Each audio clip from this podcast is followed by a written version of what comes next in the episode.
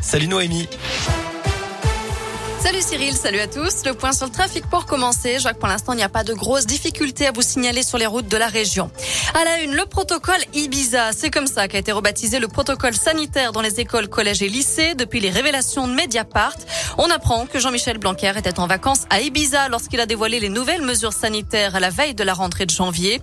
Pour le moment, le gouvernement soutient toujours son ministre, affirmant qu'il a travaillé à distance. Pour Gabriel Attal, le porte-parole, ce qui compte, c'est que les ministres soient à leur tâche.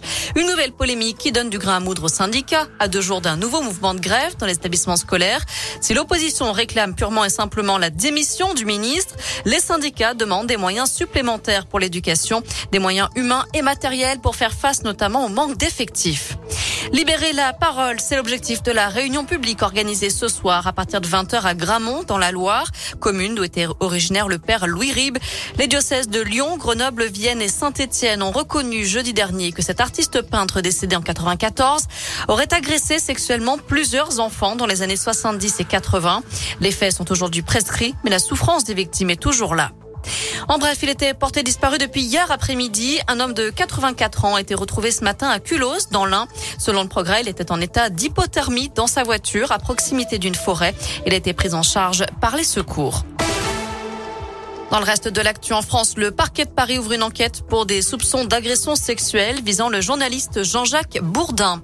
Verdict attendu vendredi alors que le gouvernement estime, selon son porte-parole, qu'on a des raisons d'être optimiste sur l'évolution de l'épidémie de Covid. Le Conseil constitutionnel rendra son avis sur le pass vaccinal dans trois jours. Il a été saisi par plusieurs dizaines de députés, des sénateurs de l'opposition, certains complètement opposés au pass vaccinal, d'autres voulant simplement s'assurer qu'il y a des garde-fous pour accompagner le texte. En tout cas, ça veut que les dispositions de cette loi n'entreront pas en vigueur avant la fin de la semaine. Parmi les conséquences, eh bien, il n'y aura que des 5000 spectateurs pour le derby de foot entre Lyon et Saint-Etienne vendredi soir à l'OL Stadium de Dessine.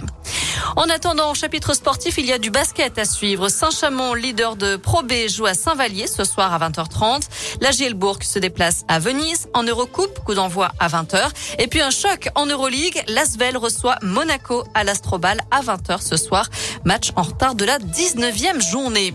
On fait le point aussi sur le tennis avec l'Open d'Australie qui se poursuit. Quatre nouveaux Français qualifiés pour le second tour. Richard Gasquet, Arthur Rinderkner, Benoît Paire et Alizé Cornet. En revanche, pour la lyonnaise Caroline Garcia, c'est déjà terminé. Elle a été éliminée d'entrée de jeu. Voilà pour l'essentiel de l'actu. On jette un œil à la météo pour cet après-midi. Alors c'est une alternance de nuages et d'éclaircies suivant où on se trouve dans la région.